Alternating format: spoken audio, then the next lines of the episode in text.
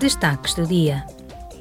Ontem, os negociadores do Parlamento e do Conselho chegaram a um acordo provisório com os governos da UE relativamente à nova legislação sobre produtos não associados à desflorestação. Para combater as alterações climáticas e a perda de biodiversidade, a legislação obriga as empresas a garantir que uma série de produtos vendidos na UE não provenham de solos desflorestados em qualquer parte do mundo. As novas regras abrangem produtos como o gado, o cacau, o café, o óleo de palma, a soja, a madeira, a borracha, o carvão vegetal e artigos em papel. De acordo com a Organização das Nações Unidas para a Alimentação e Agricultura, de 1990 a 2020, perdeu-se uma área maior do que a da UE devido à desflorestação.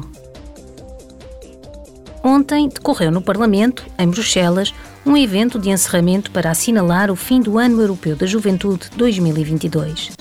A conferência de encerramento foi organizada conjuntamente pelo Parlamento Europeu, a Presidência Checa do Conselho e a Comissão Europeia. Cerca de 700 participantes, incluindo eurodeputados, comissários, ministros checos, representantes da sociedade civil e inúmeros jovens, participaram em sessões temáticas sobre educação e saúde mental, reuniram-se com decisores políticos da UE e debateram as realizações do Ano Europeu da Juventude.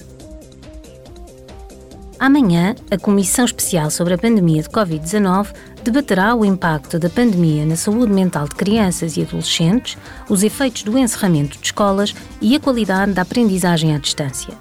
Os deputados também debaterão os problemas enfrentados pelos jovens desfavorecidos e a necessidade de proteger os direitos das crianças, bem como as políticas de vacinação das crianças e dos jovens.